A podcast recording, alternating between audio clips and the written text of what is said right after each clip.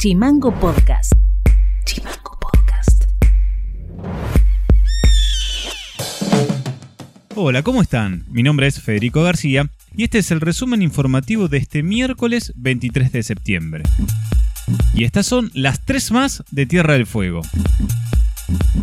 El nuevo mapa de la Argentina incorpora a la Antártida y deja Tierra del Fuego en el centro del país. El nuevo diseño incluye la plataforma continental y extiende los límites marítimos más allá de las 200 millas. Con la nueva demarcación de los límites de la Argentina, los mapas llegarán a todas las escuelas del país una vez que se retome la actividad escolar. El Centro de Empleados de Comercio de Río Grande lamentó la postura de la CAME en no cerrar una pauta salarial de 35 mil pesos para trabajadores y trabajadoras del sector. Es por eso que las paritarias quedaron en conciliación obligatoria. Desde el sindicato explican también que ha crecido el número de trabajadores registrados que tiene la seccional, donde pasaron de 900 a más de 1.100 afiliados. Lo relacionan con la asistencia dada desde el Estado en forma de ATP o subsidios y a la decisión de muchos comerciantes de registrar a su personal.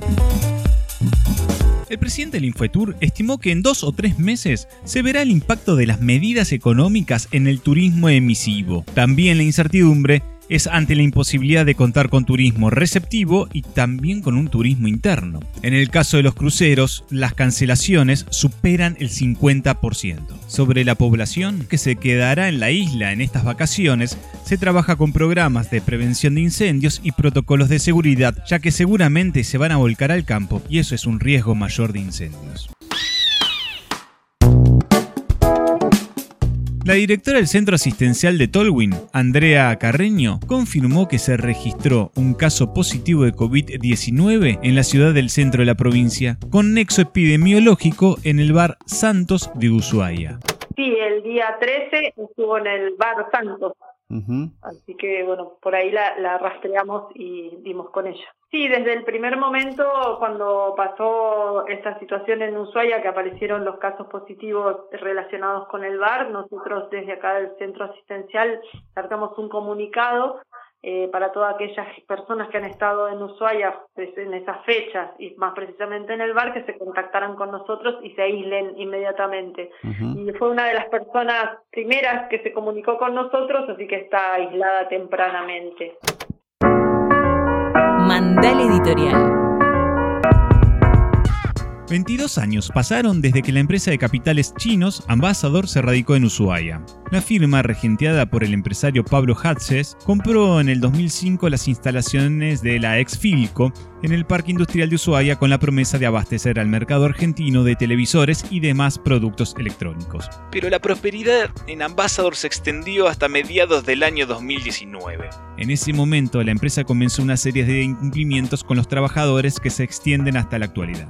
Dos años antes, Hatches había sido uno de los empresarios electrónicos que, junto a Roxana Bertone, firmó el famoso acuerdo de paz social en la industria fueguina que planteaba garantizar las fuentes de trabajo de las empresas hasta junio del 2020 a cambio de un congelamiento salarial metalúrgico. A lo largo de todo este proceso, la UOM de Héctor Tapia se convirtió en cómplice del vaciamiento de Ambassador. Durante los últimos dos años, el sindicato metalúrgico no realizó una sola medida de fuerza en defensa de esos puestos de trabajo. Tampoco levantaron la voz en contra de los propietarios y le dieron cero visibilización al conflicto. De los 120 trabajadores y trabajadoras que formaron parte del plantel de Ambassador en Ushuaia, en la actualidad solo quedaron 57. Estos trabajadores y trabajadoras llevan en este año 8 meses sin cobrar sus saberes, aportes y contribuciones. En este complejo presente para los trabajadores y trabajadoras, el propietario de Ambassador se dio el lujo, en este agosto pasado, de plantar a la legislatura en la comisión de seguimiento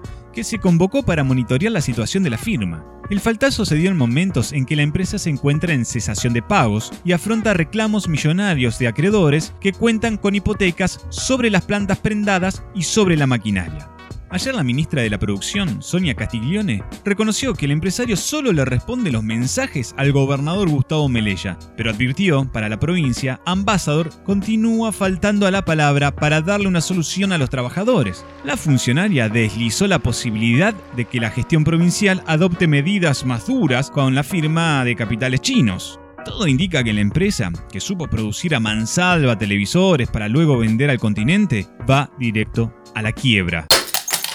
A partir de allí, Melella deberá decidir si el camino a seguir es una futura expropiación para que los trabajadores y trabajadoras, bajo el cooperativismo que ya está instalado en Audivic y en Renacer, pueden reactivar la producción de una planta con una gran historia en la ciudad de Ushuaia.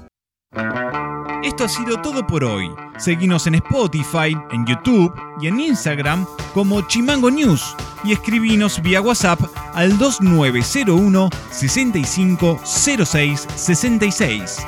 Te dejamos disfrutando un tema musical de la banda New Order y nos encontramos mañana. Chao. www.chimangonews.com.ar